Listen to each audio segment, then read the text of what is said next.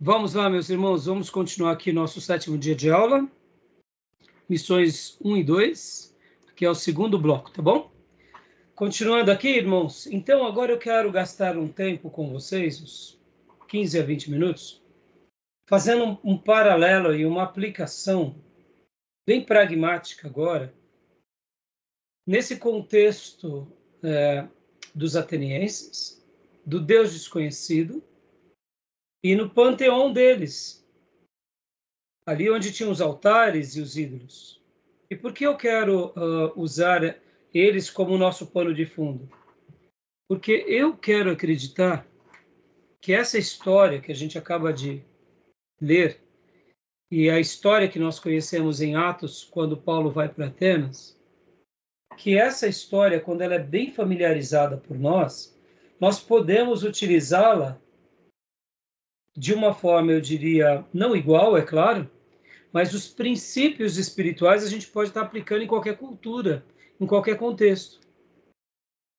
E há pouco, quando terminamos o módulo, eu falei para vocês que eu queria falar um pouco sobre essa questão das magias e das suas práticas nos nossos dias. Talvez você ache estranho o termo magias, mas nós somos uma sociedade onde o aspecto religioso e místico sempre existiu. Em alguns momentos existe mais, em outros momentos existe um pouco menos. Mas quando não é o lado mágico e místico, é um lado humanístico e egocêntrico. Ou seja, de uma forma espirituosa ou de uma forma humana, sempre estamos longe de Deus.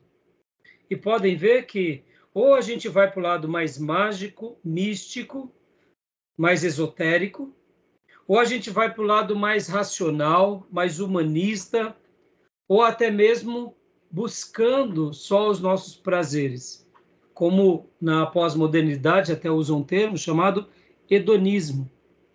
Eu não sei se vocês lembram é, o que significa a palavra hedonista. Lembram? Recordam? Edom, né? Lembra o, o nome de Isaú, né? Sim, mas o hedonismo não tem, tem a ver, mas não tem a ver. É que, na realidade, acaba é, lembrando do nome, né? E, e, e Esaú é, tem uma característica, mas o hedonismo no, na pós-modernidade tem outro significado. Não, não, tem a ver com prazer? É... Exatamente, a busca desenfreada pelo prazer e pela satisfação. Podem ver, nossa sociedade, o que, que ela busca? Satisfação. E o que mais? Prazer. De que nível? Todos os níveis. Indiferente do que seja certo ou errado, se você está sendo satisfeito nos seus apetites, isso é o que importa. Podem ver que é quase que uma frase de consenso é: isso te gera felicidade? Isso te dá prazer? Então seja feliz. Isso é o hedonismo. Então, ou nós vamos para o lado místico, ou nós vamos para o lado esotérico e as suas práticas, suas crendices, ou a gente vai para o lado humano, para o lado da razão, ou para o lado do prazer desenfreado.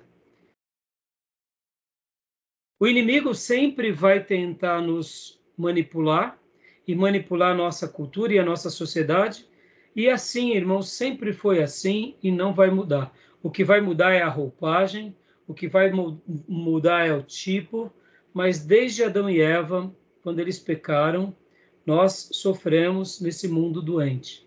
Então as doenças só vão aparecer, ora sendo de uma forma mais para um lado, de uma forma mais para o outro, mas sempre vai ser assim.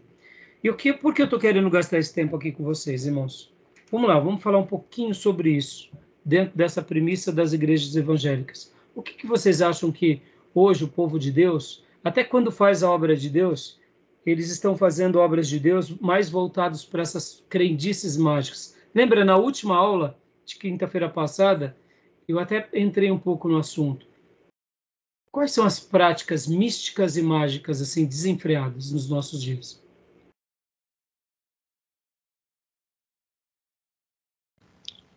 Dá poder para alguns objetos, né? O óleo, a toalha, o sabonete, a chave da salvação, outras coisitas mais. É que seriam, né, quase que as novas indulgências, né? Joia, que mais? Mas acho que além dessas questões é, palpáveis, né, físicas, ainda tem aquelas questões é, que até então não são claramente visíveis, mas que de algum modo encaminha para a busca de um certo poder, né? Que não deixa de ser talvez essa busca pela, pela riqueza de modo geral, que acaba também sendo uma idolatria. Também. O que mais? A valorização do eu, né? A idolatria de si mesmo, o egocentrismo, a graça barata. Meus irmãos, eu acho que um dos ídolos mais cruéis que a gente está sofrendo hoje é esse. É o do ego, egoísmo desenfreado. Ou como dizia um professor meu lá da FGV, egotite, um ego doentio. Pode ver. Hoje as crianças já estão sendo treinadas nisso. Pode ver que os pais inflamam as crianças. Como se não bastasse, é uma bestialidade tão grande que as pessoas até idolatram seus próprios pets. Os pets viraram ídolos. Acho que o, o grande problema está aí também nessa questão do hedonismo que foi mencionado, a busca desenfreada por prazer e o ter. O ter está na sociedade moderna, é, é contrário ao ser. A Bíblia manda você ser. O conteúdo que tem em pessoa que tem que ter caráter, não apenas aparência, forma, é um grande problema hoje. Né? Sim. E lembra que na aula passada eu mencionei sobre frases como no dia que o irmão veio para cá, para nossa denominação, Deus fez um milagre ou não? O irmão passou a frequentar o nosso grupo. O irmão, o irmão era de que igreja? Agora o irmão é de quem? Irmão, percebam, olha os altares aí. Aos altares. De lugares, né? Hã? O empoderamento de lugares, de ambientes. Denominações. Denominações, exatamente. Uh, lideranças, empoderamento de lideranças e de ungidões. Podem ver que muitos programas dizem assim: o fulano de Deus virá e virá com ele o avivamento. Meus irmãos, ele carrega o avivamento. O avivamento que é do Espírito Santo não está só no Espírito Santo, Está no Espírito Santo, está no ministro lá, no ungidão. Olha, camarada é bom, hein? Se ele morrer, o Espírito Santo morre também. Porque ele leva o avivamento. Percebam? Estão entendendo os altares dos deuses desconhecidos? Ou melhor, dos deuses conhecidos? São ídolos, irmão, são ídolos. Percebam que hoje a gente eh, eh, tem que ter um, um cuidado muito grande, porque eu quero entrar nesse mérito, né? Na minha apostila, eu tinha até feito um, uh, é, um comentário e até feito uma citação sobre a... Como que é o nome mesmo? Sobre aquele filme, lembra de um filme que é As Blumas de Avalon? Lembram disso? Desse filme? É muito antigo. Não lembro. É um filme muito antigo que Silvio Santos gostava de citar dele. É um filme baseado em, em esse lado mais místico, em que onde tem a magia. E guarde bastante a, a, a atenção a, a esse comentário. Num ambiente onde há magia, há forças espirituais que emanam de líderes, de segmentos, de templos, podem ver que toda magia ela tem um pano de fundo o quê? De deuses. Porque um deus é maior do que o outro, um deus guerreia contra o outro. E naquilo que a gente aprende na Bíblia, meus irmãos, Deus ele está sobre tudo. A perspectiva em Abraão não é de nos levar a irmos é, para esse lado das brumas de Avalon, aonde tem magias, pode ver, essas crendices aonde a gente acredita num objeto, a gente acredita numa reza, a gente acredita numa prática, numa repetição de uma oração, Isso tudo tem a ver com magia, não tem nada a ver com, com Bíblia. Por que eu estou sendo tão enfático aqui, irmãos? Porque muitas vezes a gente está fazendo evangelismo e missões nessa perspectiva. Estamos ganhando para a nossa denominação, estamos ganhando para a nossa tradição, estamos ganhando para nossas crendices. Isso daí não tem nada a ver com o reino de Deus. No ambiente onde é, está a magia, você pode ver que há o espírito nas águas, nas nuvens, na terra. É, seres são invocados, porque quando você invoca alguém mais poderoso, ele vence o outro. Isso é magia.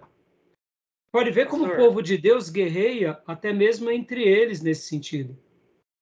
Ah, ah, os neopentecostais guerreiam entre eles.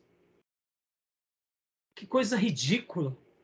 E aqui também, muitas vezes, a gente vê até umas, alguns históricos se sentindo melhores do que outros. Percebam que estou fazendo esse comentário todo para mostrar que qualquer coisa que tenha um aspecto mágico, um aspecto é, espirituoso ou místico, Pastor. isso. Só um minutinho, já, já te dou a palavra. Sim. Tá bom? Qualquer aspecto que tenha isso, irmãos, não tem a ver com o Deus da Bíblia. O Deus da Bíblia ele é soberano, e ele não disputa com ninguém, ele vence todos. Por isso que eu não posso ter uma, uma, uma perspectiva evangélica aonde eu me torno melhor do que o meu irmão pentecostal, aonde eu me torno melhor do que o meu irmão tradicional. A gente tem que pontuar os erros, sejam eles de quem forem, biblicamente, com, com, com critério mas jamais ir para esse lado mágico, para esse lado místico, porque senão a gente está praticando quase como os atenienses, buscando solucionar os nossos problemas, fazendo sacrifícios aos nossos altares. Eu não sei se vocês estão entendendo onde eu quero chegar. Estão entendendo? Fala, Renato, agora. Diga, Renato. Ô, pastor, não sei se o que eu vou. Eu vou fazer uma pergunta, na verdade. Hoje tem muito aquilo de. nas igrejas de pai espiritual, né? Então, se dá muito. É, é, muito poder até para esses líderes e eles usam muito daquilo para. Por exemplo, não sei se se encaixa nisso que o senhor está falando, mas eles falam assim: ó, se eu não abençoar você, para você até para outra igreja. Se, não, se o cara não orar por você, você não, você vai ser amaldiçoado. Ou se você teve uma intriga, você não for lá pedir perdão, você vai ter maldição. Hoje eu ouço bastante isso nas igrejas, principalmente modelos 12, assim. Esse empoderamento, obrigado, Renato. Esse empoderamento desequilibrado é doentio. É doentio. Porque não é só entenda uma coisa, Renata, a gente sofre de um mal que é a falta de clareza de papéis. As pessoas estão na igreja, mas elas não têm papéis. Mas não é o fato de eu ensinar os papéis que me dá um empoderamento acima do que eu posso. Vou dar um exemplo. Vou fazer uma pergunta para você e para os demais irmãos. Quem é maior na igreja? O pastor ou a igreja? A igreja. A igreja. Mas nesse empoderamento, quem é mais forte? É o pastor ou são as igrejas? Pastor. Pastor. Se torna um guru, né? Exatamente. Olha como os papéis foram mudados. O pastor só é pastor porque ele está debaixo de uma igreja. Ele nunca é maior do que a igreja. No dia que ele é maior do que a igreja, ele está se emancipando das escrituras. As portas do inferno não prevalecerão contra o meu pastor ou é contra a minha igreja? A igreja. Contra a minha igreja. No Novo Testamento, o mistério que estava oculto é a igreja, não é o pastorado. Pastor tinha no Velho Testamento, pastor tinha no Novo Testamento, mas a igreja é o mistério que estava oculto, que Deus revela. A igreja, que é o corpo de Jesus, não é o pastor. Olha só. Então, esses pastores empoderados, na realidade, eles recebem uma coisa desses que estão ao lado deles que a Bíblia não deu. Não deixa de ser um ídolo. É errado. E esses pastores, eles também, é claro, tem muitas ovelhas que saem da igreja, trocam de igreja como se fosse trocar de roupa. Está errado. Mas um pastor, ele não pode, simplesmente porque o irmão pensa de outra forma, deixar de abençoá-lo se ele quer sair de um ministério. Agora, é claro, se o irmão está saindo, brigado, o pastor tem que orientar. Mas esse negócio de amaldiçoar, perceba, olha onde o pastor chega. Ele chega como se fosse a voz única de Deus na terra. Não deixa de ser uma perspectiva de magia. Porque se você não fizer aquilo, a pessoa está amaldiçoada. Aí eu pergunto, o que as escrituras dizem? Que sobre o servo de Deus não vale encantamento. E aqui não é um tipo de encantamento do Novo Testamento que foi dado a esses pastores desequilibrados? Foi. E aí eu te pergunto, isso serve para nós? Não serve. Mas numa mente fraca, isso oprime. Por isso que esse ambiente doente não é um ambiente onde as pessoas vão criar saúde. Por quê? Porque no momento que ela pensar contrário ao pastor, ela já está debaixo de maldição. Isso não é verdade, irmãos. Perceba, o pensamento contrário, isso vai fazer parte. Até Jesus foi indagado por Filipe, por Tomé, e nem por isso Jesus praguejou Tomé, praguejou Filipe. Jesus teve paciência com eles. Os pastores de hoje demonstram uma impaciência e eles colocam uma opressão. Percebam, irmãos, quando não é um pensamento é, de magia, de coisas espirituais, de dependência crônica, é, é, é, é uma doutrina vesga, revestida de verdade bíblica. Irmãos, Barnabé e Paulo tiveram uma grande discussão e a Bíblia não diz que eles foram amaldiçoados. Ali o texto poderia dizer que Barnabé amaldiçoa Paulo, ou Paulo amaldiçoa Barnabé, mas não, a Bíblia fala que eles tiveram uma grande discussão e um foi para um lado, outro foi para o outro. Porque homens de Deus se resolvem. Percebam, eu tô, gastei esse tempo agora, irmãos, para mostrar o seguinte, que só mudam a roupagem, mas se a gente não tiver convicções doutrinárias fortes, nós acabamos se enveredando para sempre um lado doentio, místico. E quando a gente está nesse contexto místico, como que vamos fazer uma obra de evangelização libertos dessas práticas? Então, mas é, essa, essa essa confluência de, de, de, de, atores que até o Renato colocou, isso tem a ver também justamente nesse contexto que estamos vivendo, onde que os manipuladores que buscam só coisa, materialistas dessas igrejas, eles manipulam essas pessoas que, por outro lado, também têm os como os guias espirituais. Sabe aquela coisa, como se fosse um profissional espiritual da vida deles? Ah, o meu guia espiritual como se fosse, ah, eu contratei um advogado, o meu médico, eles ficam refém por, por alguns por uma questão de conveniência. Então eles atuam na vida deles com ameaça mesmo. Sim, sim. Porque e, não conhece Bíblia. E, e podem ver que esses, esses pais espirituais, Júnior, que você bem citou, podem ver que é, é, existe por parte dos seus seguidores um culto à personalidade. Sim, humanismo. Não, e não só humanismo. Literalmente um culto à personalidade. Ele se coloca como uma pessoa especial e Isso. tem os seus adeptos que o adoram, que dependem da bênção dele, dependem do favor dele, dependem da graça dele. Sim. Isso é um ídolo, mais um ídolo adorado nos nossos dias. É o culto à personalidade.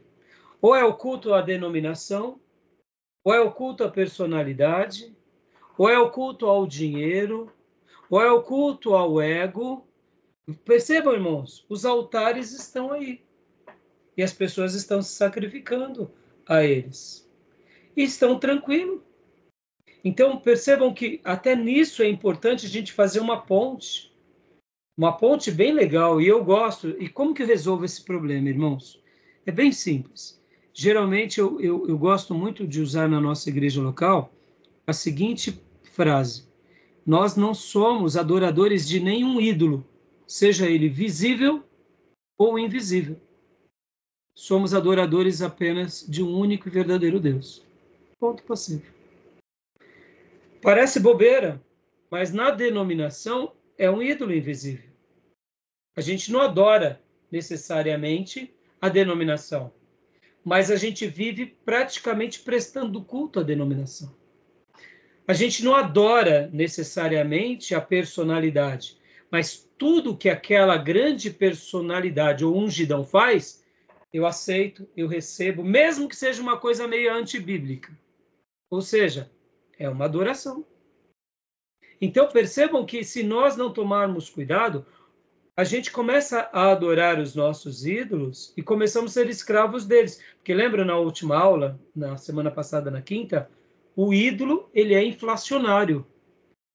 Você adora um, ele dá um filhinho e ele cresce em três meses gera outros filhinhos. Quando você vai ver, você não tem só mais um, você tem um monte. Então, na, no, na minha opinião, o mal que nós sofremos são o mal dos ídolos invisíveis. E o, um dos piores, ou os dois piores, que para mim é os que eu mais os combato, é o ídolo do ego e da prosperidade. A gente tem que combatê-los na raiz, irmãos.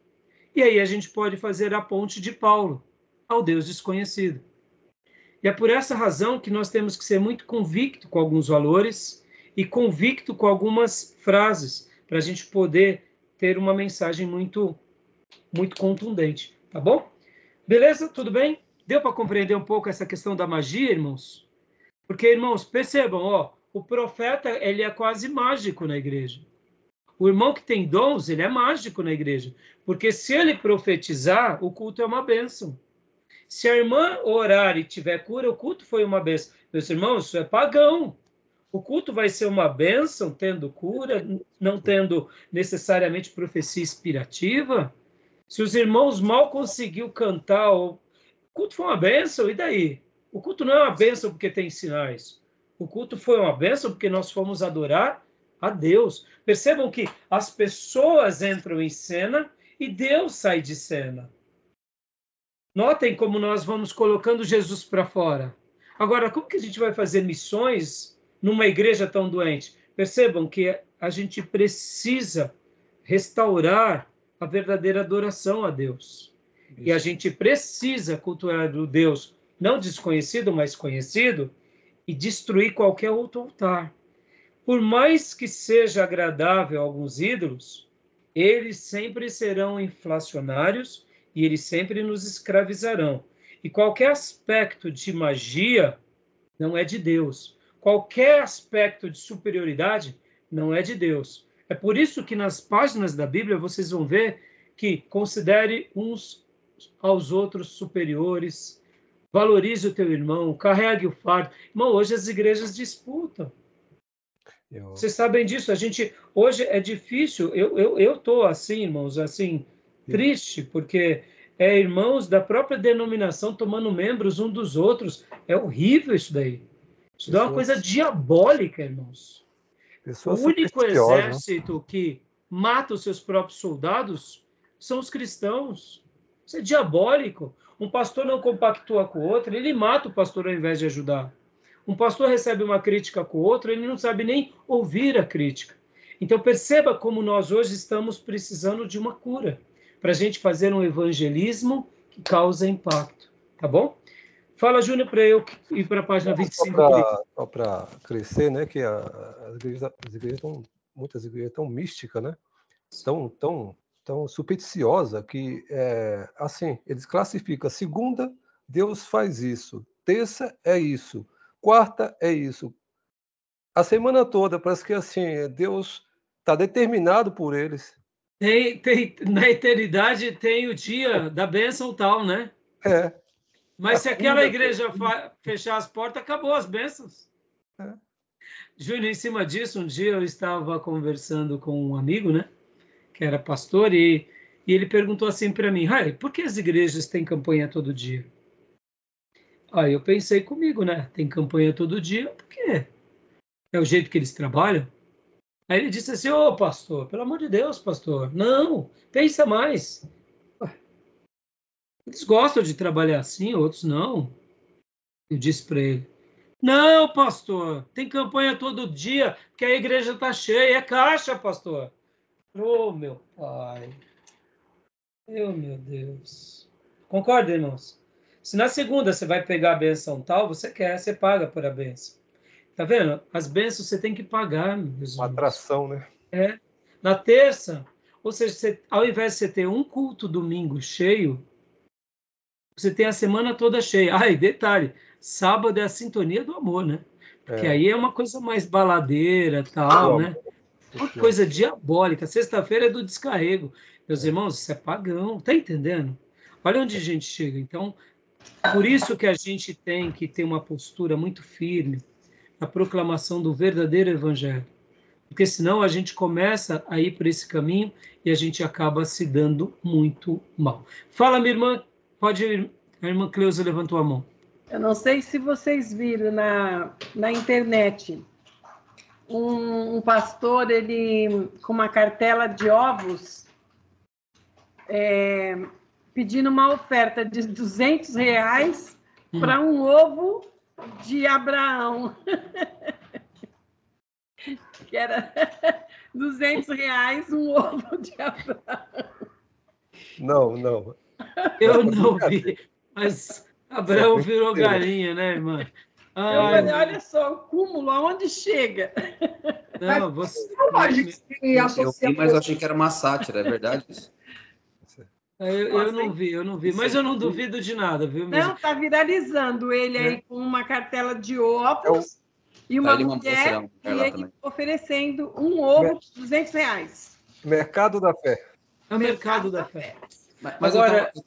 pode falar, pastor. Desculpa, eu estava pensando aqui, na verdade, é, esses falsos profetas, eles têm audiência porque as pessoas são atraídas e elas são engodadas, elas se alimentam disso e querem isso. Aí os caras não são bons, se aproveitam de toda essa ganância e falam, sabe uma coisa, deixa eu lucrar um pouco. Exato. São mal intencionados, mas tem pessoas, infelizmente, que assim amam isso, gostam de ouvir isso. Por isso que eu falei. Por isso que eu falei desse campo místico, né? Nosso, nossa, nossa história, pastor, pode ver que a nossa raiz ela é uma mistura de europeu, de indígena e afro. O indígena ele é místico, o afro também ele é místico.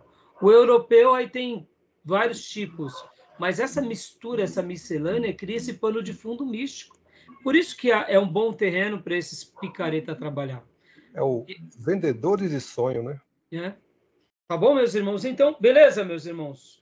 Então, deixa eu até contar uma história para vocês agora, que eu pus daqui na minha apostila, sobre o voto de suzerania. Alguém já ouviu falar no voto de suzerania, não? Não? O que, que seria o voto de suzerania? Lá em Gênesis 15, do 9 ao 21, acontece um episódio, porque agora, olha só, vamos ler aqui na página do nosso livro, na página 25. Página 25. Na primeiro, segundo parágrafo. Segundo parágrafo.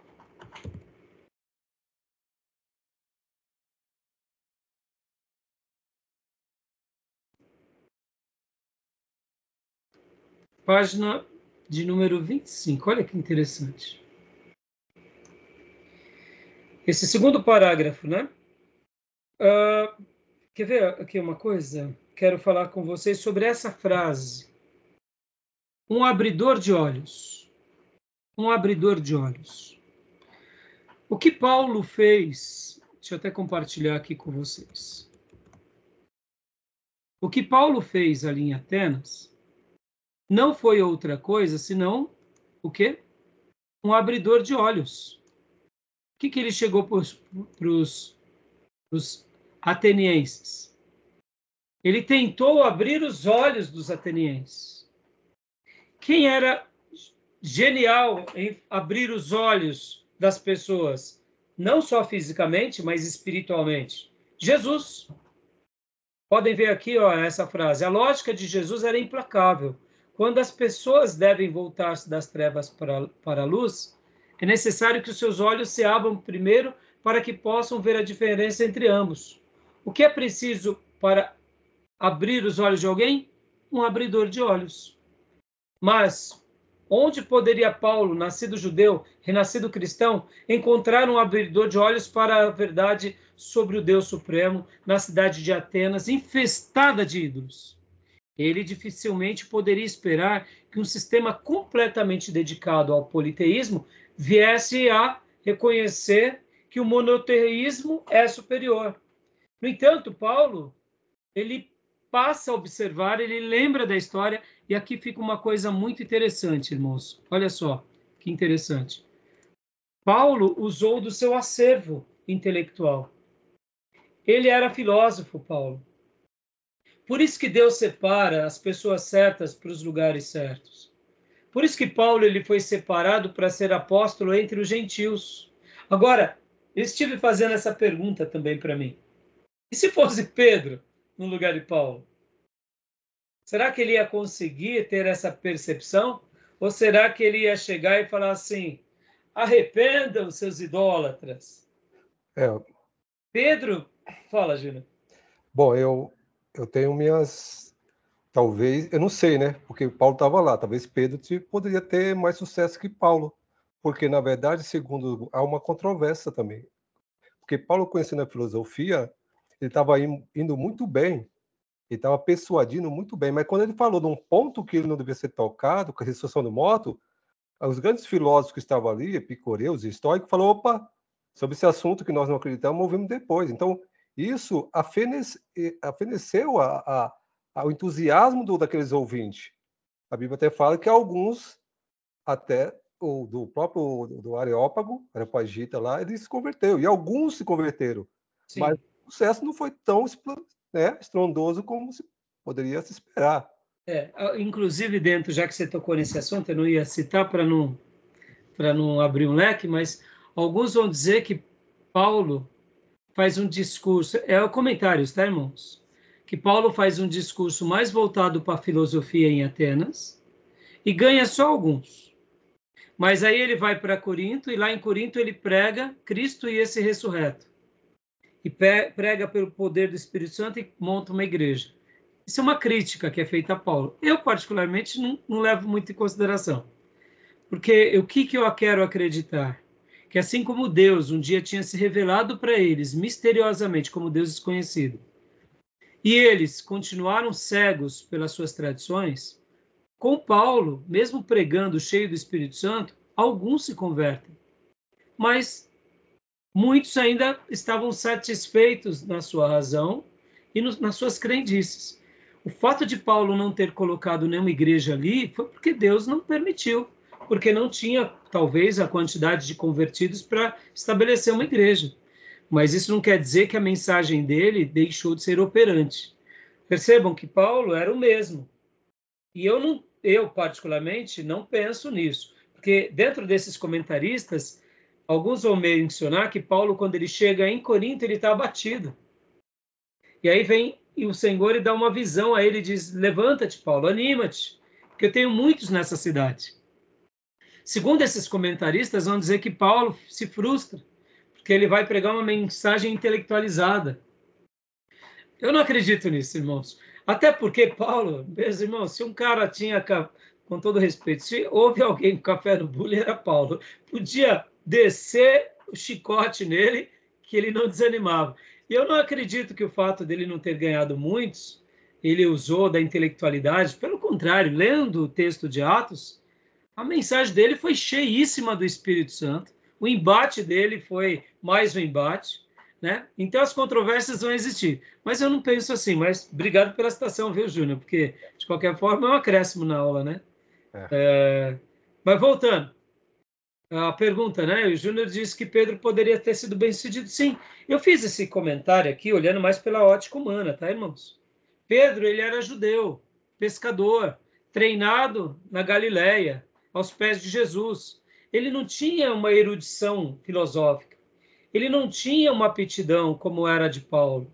Então, eu fiquei pensando qual seria o discurso de Pedro no aerópago eu quero acreditar que Pedro, Deus usaria ele, porque Deus sempre vai usar os seus vasos. Mas quando eu fiquei fazendo esses, essas perguntas para mim mesmo, só me trouxe uh, o consolo no meu coração de lembrar o seguinte: Paulo realmente foi separado por esses grandes embates. Assim. Porque ele conhecia as histórias, Sim, ele mas sabia. Eu, mas eu penso assim, é, por exemplo, é, talvez ele, é, a forma que eu vejo Paulo ali, parece que ele, é, conhecendo os gregos a filosofia, parece que houve um respeito. Se fosse Pedro, já seria diferente.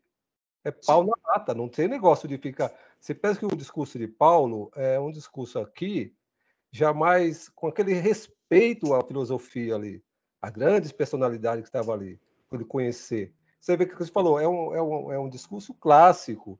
Já Pedro, tanto é que lá 3 mil almas, né? Talvez Pedro, que por não ter isso, seria somente o espírito mesmo. Pode ser. É, boa colocação, Júlio. Mas assim, eu fiquei pensando um pouco sobre isso, irmãos, e onde eu queria agora trabalhar um pouco vocês, né? Vamos partir do pressuposto dessa questão da preparação. Muitas vezes, o que, que vai ser o abridor, de, o abridor de olhos na nossa comunicação? Vai ser o quê? A, a, aquela ferramenta pela qual nós é, dominamos. Parece bobeira, mas uh, é, muitas vezes, quando uma pessoa, né, ela tem uma experiência como foi a de Paulo, e ela entende melhor aquele contexto, ela sabe se comunicar mais. É isso que eu quero agora destacar. Por exemplo, o Júnior é advogado. Ele pode usar certas ilustrações para um juiz que a gente nem imagina. Por quê? No mundo da advocacia, no mundo do direito, existem termos que são muito fortes e, e que se dá para fazer uma ponte muito boa naquela pregação. É que nem eu, durante toda a minha vida, fui do mercado financeiro. Então, existiam certas coisas lá no mercado que para nós era muito forte, irmãos. Para nós era muito forte. Quer ver um exemplo? Um exemplo muito legal. Uh, por acaso, hoje eu estou aqui com a minha, a minha Pentel. Pentel. Né? Essa, para vocês, talvez não diz muita coisa, porque para vocês é uma lapiseira a mais, né? Mas para nós, operadores de pregão, existiam pelo menos dois tipos de lapiseira. Tinha essa lapiseira aqui, que ela. Qual que era o nome dessa mesmo? Meu Deus, agora deu um branco. Outpoint, se alguma. As letras vão ficando pequenininhas, irmão. Elas vão diminuindo, sabe? Não é o pastor que está envelhecendo, não. Eu acho que é Outpoint, alguma coisa assim. E aí a Pentel. Lá no pregão, isso daqui para nós é a razão do nosso emprego. Parece bobeira, né? Uma lapiseira. Uma lapiseira. Porque nós tínhamos um bloco e nós anotávamos é, é, literalmente. Eu tenho aqui em cima, só um minutinho, deixa eu pegar aqui para vocês.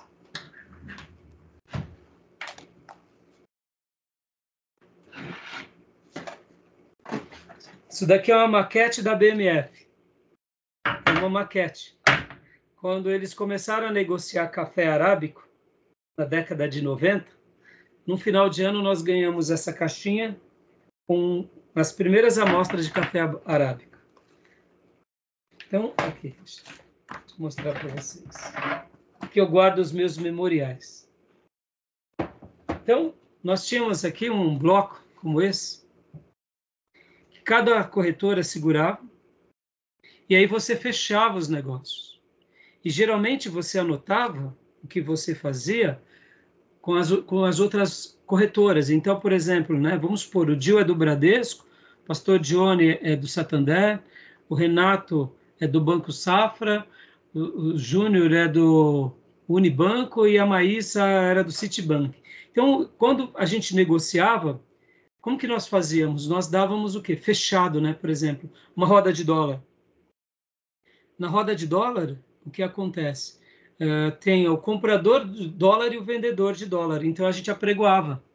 Eu compro dólar a, a cinco reais, né? Aí a Maísa vendo a cinco e um. No caso é que nós usávamos lá até uh, uh, os centavos, né? Então era, era, a gente multiplicava, ao invés de ser o dólar a cinco reais, multiplicávamos ele por mil. Então era cinco mil 5 mil, literalmente. Aí eu pago 5 mil e um, 5 mil e dois. A gente ia as casas decimais de dólar era para facilitar. Então, olha só o que nós fazíamos. Então, por exemplo, a Maísa, eu vendo a 5,10. Aí o Júnior, eu vendo a 5,9. Eu, tchau. A gente fazia isso, né? Tchau. Aí quantos? 100, 500, mil. Comprei. Aí a gente anotava. Comprei 500 ou 5 mil a tanto, a 5 e 9. Aí eu passava essa boleta para o meu auxiliar. Então o que acontece? A gente anotava lápis. Uma, fazia uma operação que valia milhões de contratos em valor real. E quando a lapiseira caía, voava e você perdia a lapiseira, pelo amor de Deus, era um desespero, né? Você não tinha como anotar. Como você ia lembrar de muitas anotações? Então, as nossas lapiseiras elas eram tratadas como um pincel na mão do Michelangelo, né?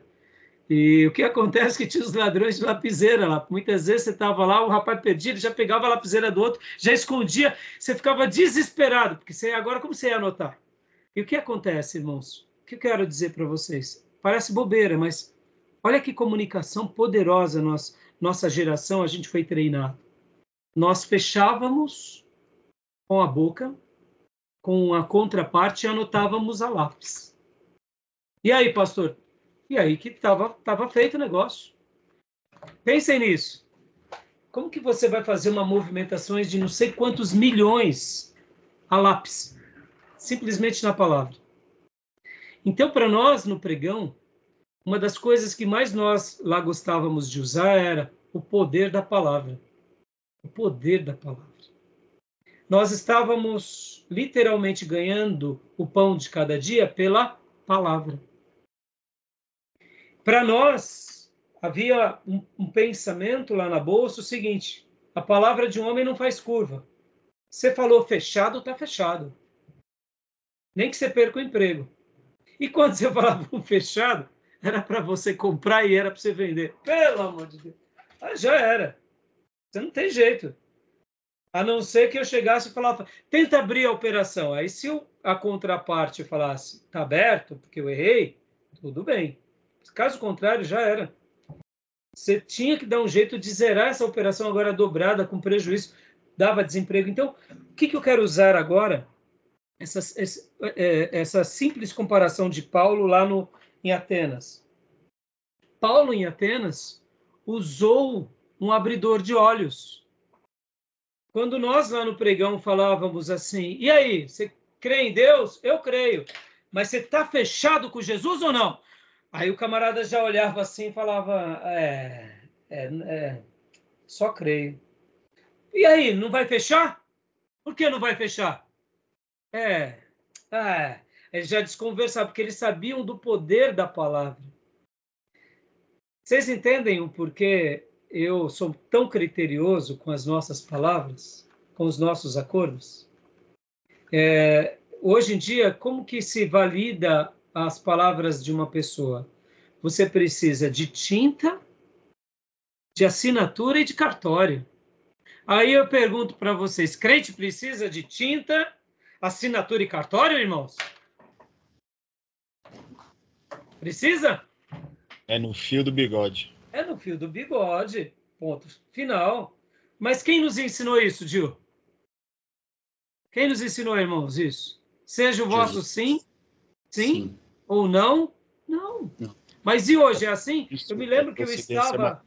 Hã? Que passar disso é procedência maligna.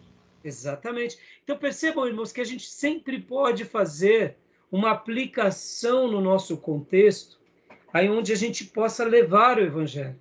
E em cada cultura vai acontecer isso. Isso acaba sendo abridores de olhos. Mesmo nesse contexto neopentecostal, místico, a gente vai poder utilizar de verdades de Deus para abrir os olhos dessas pessoas. Porque, irmãos, se não é o verdadeiro evangelho, não há o verdadeiro poder de Deus. Mais cedo ou mais tarde, os castelos que são construídos nas nuvens ruem. Quem corre atrás do vento nunca se satisfaz com redemoinho. Podem ver que Jesus nos deixou uma outra uh, nos deixou é, respostas, nos deixou meios para a gente alcançar uma libertação, né? Então eu, eu só quis usar isso daqui para a gente poder ir agora para os próximos, para as próximas histórias. Alguém comentar mais alguma coisa, meus irmãos? Ah, deixa eu contar, deixa eu contar uma coisa. Olha só. Ah, isso, voto de suzerania, obrigado. Deixa eu contar uma coisa. Eu estava com a minha esposa num aconselhamento com um casal que estava dando muito problema. Era um casal que veio para a nossa igreja e, e depois começaram a ser tão rebeldes e aí a gente teve que chamar eles para conversar. E a esposa desse rapaz, é, ela era aquelas esposas que gostava de ficar fazendo briguinha em rede social, sabe? E aí o que acontece? Enquanto estávamos na minha sala e ali batendo um papo e a gente orientando aquele casal, a minha esposa é, chegou para a irmã e falou assim: irmã, por que você fez aquela publicação em tal não sei o quê? Foi uma indireta para gente? Aí a irmã é, foi uma indireta para tal pessoa? Não lembro bem que, que minha esposa disse. Aí essa irmã disse assim: eu? Eu não fiz nada. Não, mas você fez sim, eu cheguei a te responder. Não, você printou? Que ela tinha apagado, né? Aí eu falei, irmã, não é sobre isso. A gente precisa printar o que o outro faz. Vocês entendem onde a gente chegou, irmãos? Um, um grau de, de, de, de, Se a pessoa fez, não, ela não pode admitir que fez. Simples. Mas não, você printou? Irmão, chegou nesse ponto, para. Tem maneira que falar. Concorda? Pediu a prova, né? Hã? Pediu a prova, né? Pediu a prova.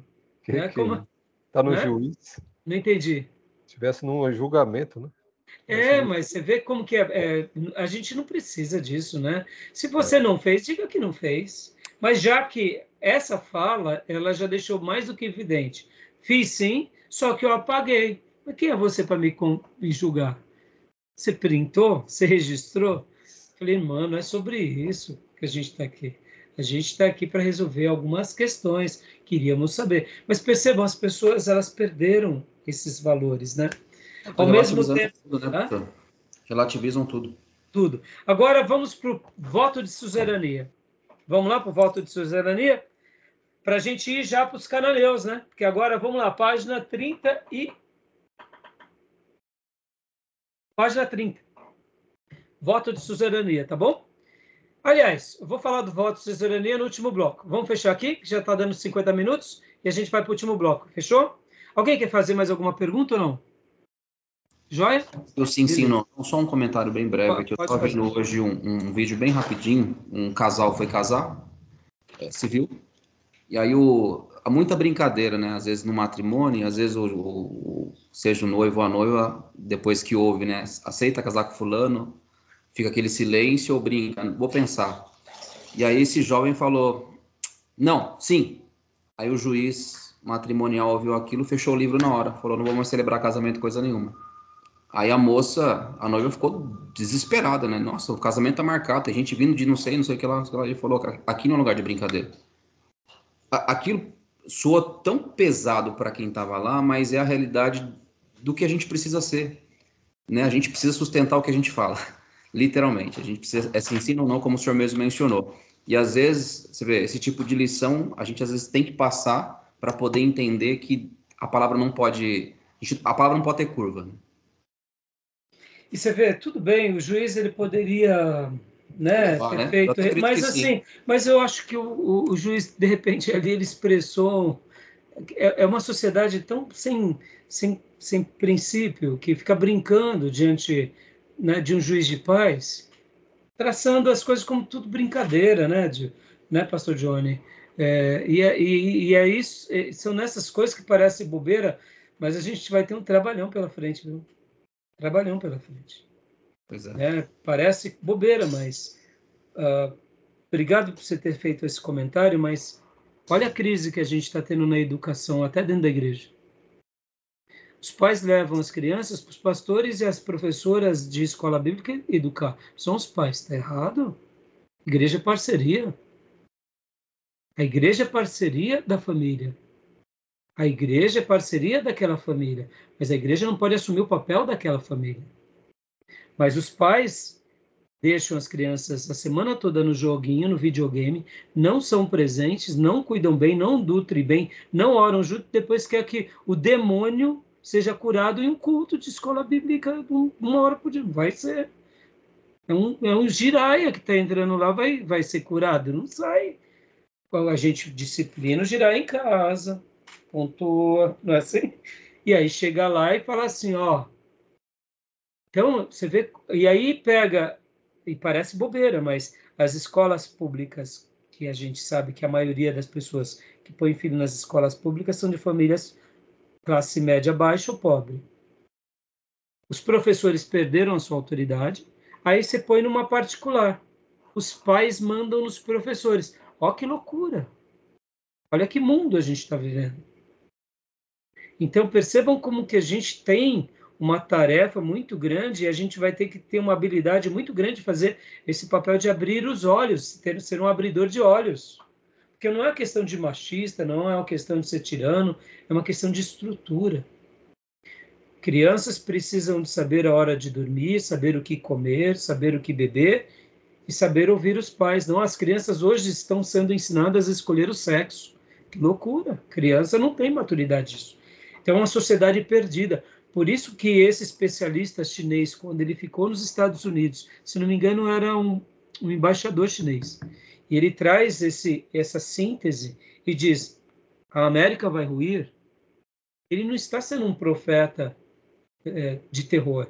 Ele está falando porque, diante de uma perspectiva histórica, quem não preserva da família, aquele povo, por mais próximo, próspero que chega, vai chegar ao final. Não tem jeito. E é trágico isso, mas a gente, como igreja, a gente tem que, tem que ter essa base para a gente poder estar tá criando grupos fortes dentro da igreja, para a gente estar tá fazendo evangelismos fortes, para a gente poder estar tá criando né, um, uma igreja forte. Então, muito bem colocado, pastor. Que pena desse, desse casal e que dó desse juiz que fica pegando esses atribulados para casar. Né? Fica casando criança aí, ó, que dá. Né? Tá bom? Exato. Voto de suzerania, vou fechar aqui, vou abrir e a gente fala do voto de suzerania, beleza?